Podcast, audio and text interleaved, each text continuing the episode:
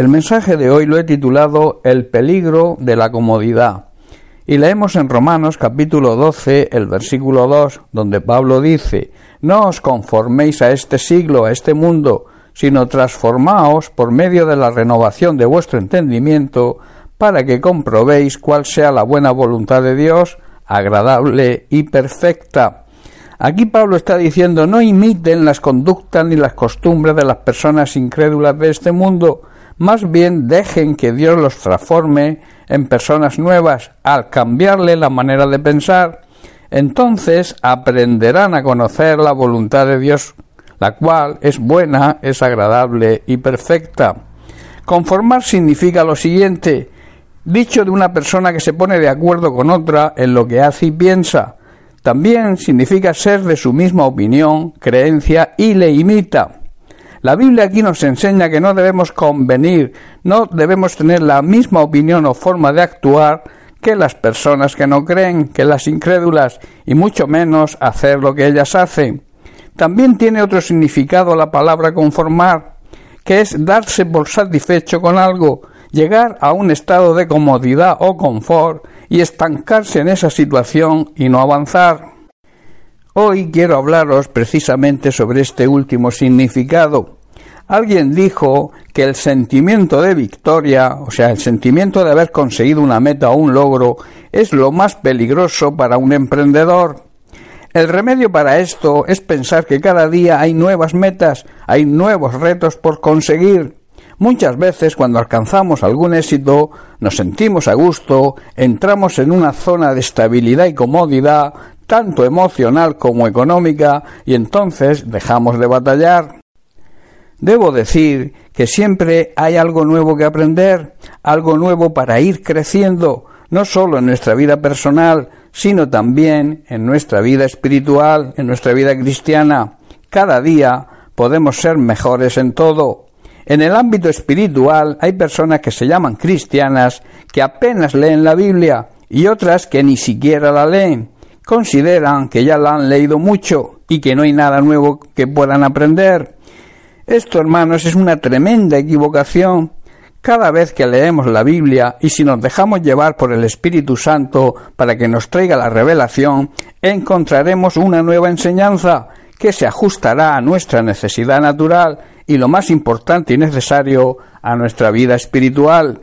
La comodidad y el confort hacen que descuidemos tanto nuestros negocios y trabajos seculares como nuestro avance y madurez espiritual.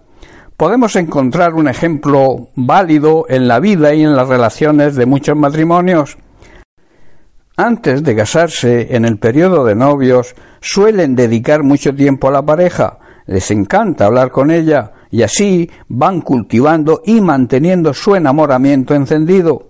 Cuando se casan y va pasando el tiempo, se sienten cómodos y seguros, pensando que ya tienen asegurada su pareja, y van descuidando y no alimentando la llama del amor, y poco a poco esa llama se va apagando. Ya no dedican el mismo tiempo a estar juntos y hablar como lo hacían cuando eran novios, porque le dan prioridad a otras cosas, y esto trae distanciamiento, y entonces empiezan los problemas, al aceptar esta situación de conformismo porque se van adaptando a ella.